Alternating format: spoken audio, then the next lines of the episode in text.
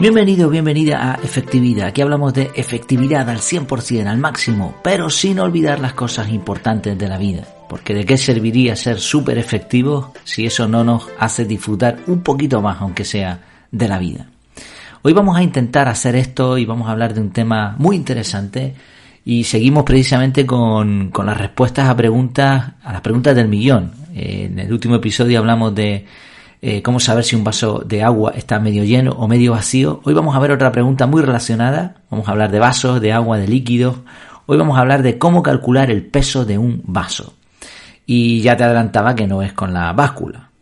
Ya para eso no hace falta grabar un podcast, ni escribir un artículo, ni hacer nada de eso. Eso, pones el vaso en la báscula y listo. También puedes, oye, si te gustan las matemáticas y prefieres calcular el área del vaso, el, peso promedio del líquido y la altura del sitio donde tú vives, pues tú mismo, ¿no? Eh, eso es fácil relativamente. No, vamos a hacerlo de otra manera. Imagínate que te dan un vaso de agua que pesa X gramos. Por muy fuerte que sea, ¿cuánto tiempo lo podrás sostener? ¿Te pesará igual al principio que al final? Es evidente que no. Da igual lo que diga la báscula, da igual el cálculo que tú hayas hecho. Al principio el vaso pesa poco, vamos a dar por sentado que es un vaso pues normal, con, con poquita agua.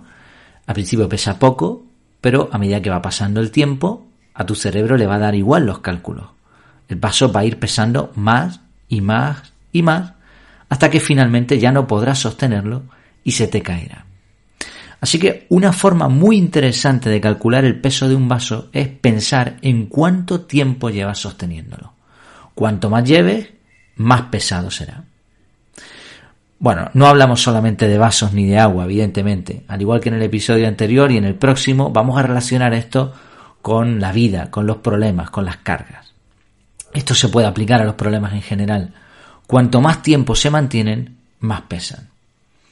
Es como si figurativamente hablando, algunas personas no solamente tienen que sostener el peso del vaso y del agua, sino que además lo van llenando con sus lágrimas, que van cayendo en ese, en ese líquido y van llenando, van aumentando el peso. Es una figura, ¿no? Una imagen mental que se me vino a la cabeza. Pero es la realidad. Qué triste, ¿no? Los problemas, las preocupaciones, los secretos, el estrés, todo esto va pesando en mucha gente y a veces les ves agotados. Y les ves agotados no porque el problema pese tanto, sino porque llevan mucho tiempo sosteniéndolo. Por eso las personas inteligentes, las personas efectivas, como lo llamamos aquí, bueno, lo llamamos aquí en todo sitio, ¿no? Las personas efectivas procuran tomar medidas. Y no hablamos de cuánto pesa el vaso, sino en cómo librarse de ese peso. Puede ser doloroso, pero es infinitamente mejor buscar una solución que seguir manteniendo el peso. A veces la solución está en tirar el vaso, en dejarlo caer. No hay por qué sostenerlo. Otras veces podemos pedir ayuda o pasarle el vaso a otra persona. Podemos bebernos el agua y guardar el vaso o usar algún tipo de soporte para que el vaso no nos pese. No sé, me imagino a alguien con una especie de escayola y un bastón ¿no? que se sostiene en el suelo y de esa manera el, peso del vaso es nada. Bueno, no sé si, si me estás entendiendo la comparación. La idea es que te liberes del peso, que no soportes tus problemas demasiado tiempo, porque lo único que va a pasar es que el peso de los problemas va a aumentar. Usando nuevamente la filosofía del método CAR, te pongo un ejemplo práctico. Imagina que te acuerdas de un amigo con el que ya no te llevas bien.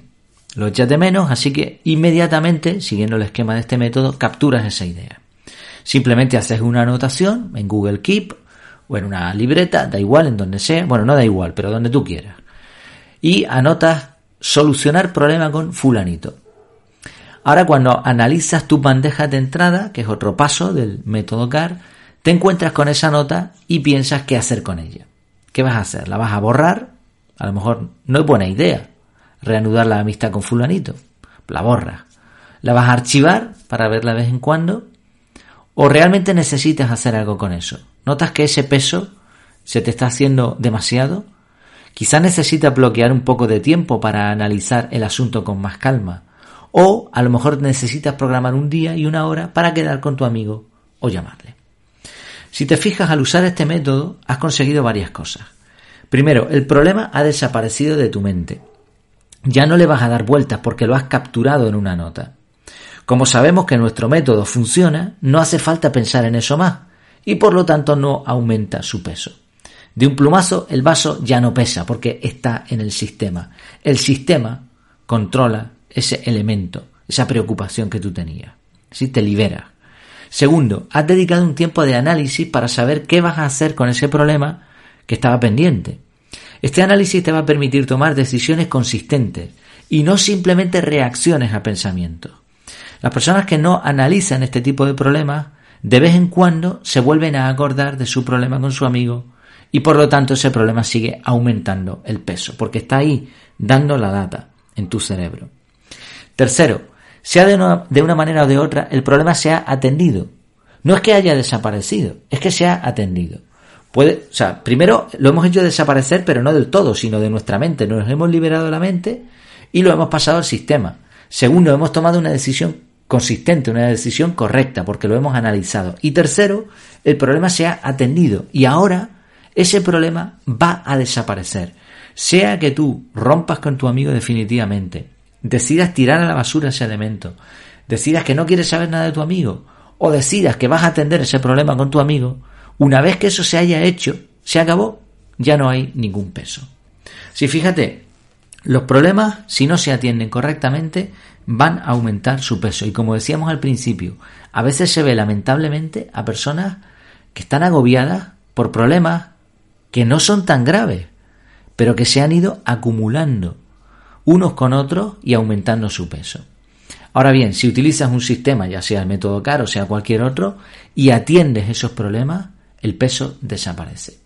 Y no me digas tú a mí que no es mucho mejor el no tener que ir por la vida con 40 vasos de agua, que no se te caigan, no es mucho mejor que eso el ir tranquilamente con las manos en los bolsillos. Bueno, pues espero que te haya gustado esta forma de ver cómo calcular el peso de un vaso con agua. Por supuesto, no hablábamos de agua ni de vasos, sino de nuestra mente y de problemas. En el próximo episodio vamos a ver cómo limpiar un vaso con agua sucia sin vaciarlo. Te espero. Hasta la próxima. Mientras tanto, que lo pases muy bien.